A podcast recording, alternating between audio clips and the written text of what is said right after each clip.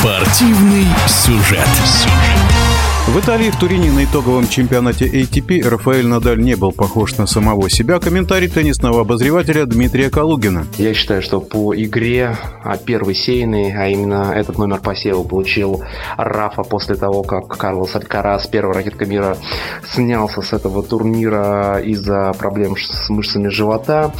Первый сейный так получилось, что по уровню игры, в общем-то, оказался самым слабым. Чего уж там э, говорить теннисистам на этом турнире. Но абсолютно это не было какой-то неожиданностью, потому что Рафаэль Надаль и концовка сезона, Рафаэль Надаль и турниры, которые проводятся на быстром харде в крытых помещениях, в залах, это совсем не равно любовь. Э, в общем-то, так повелось с самой юности Рафа, и он многократно пропускал итоговый турнир года многократно на нем э, выглядел действительно неконкурентоспособным. Я помню несколько лет назад э, его матч тоже на итоговом против Саши Зверева, в котором ну, больно, горько было смотреть на избиение Надаля.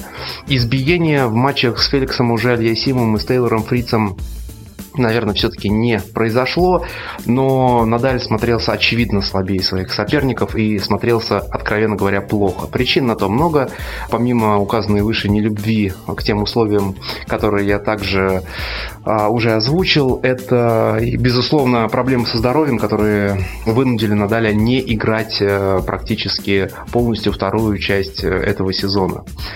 А, Надаль а, сказал важные слова после второго поражения своего в матче от Феликса Ужалия-Сима.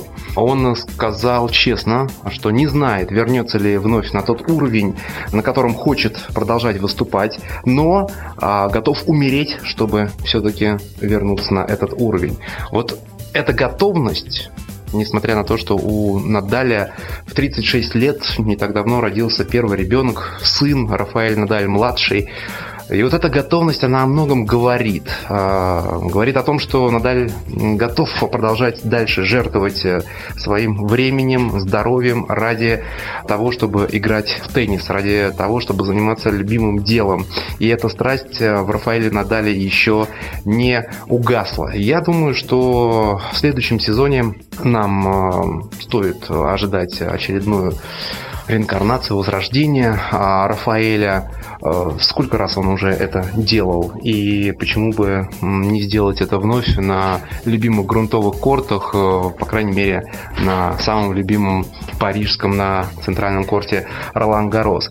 Хотя от Надаля никогда не знаешь, чего ожидать, э, ведь мало кто рассчитывал на то, что Надаль выдаст такой ошеломительный старт, который удался ему в начале 2022 года, когда он выиграл и Австралиан Open, и Ролан Гарос, и еще титулы зацепил в первой половине сезона. Так что, думаю, сейчас Рафаэль проведет замечательные праздники, каникулы со своей семьей, со своим а, сынишкой, наберется положительных эмоций, продолжит тренировочный процесс и вернется уже в Австралии, где кондиции более подходят ему. Это открытые корты, а, пусть даже хард, но мы знаем, как Надаль может играть в таких условиях. Так что, конечно же, для всех поклонников Рафаэля итоговый турнир э, года, он уже ассоциируется с какой-то такой, вы знаете, болью, потому что те избиения, которые Надаль там получал, эти поражения в одну калитку, они, конечно же, очень горьки для болельщиков Надаля, но их нужно правильно воспринимать.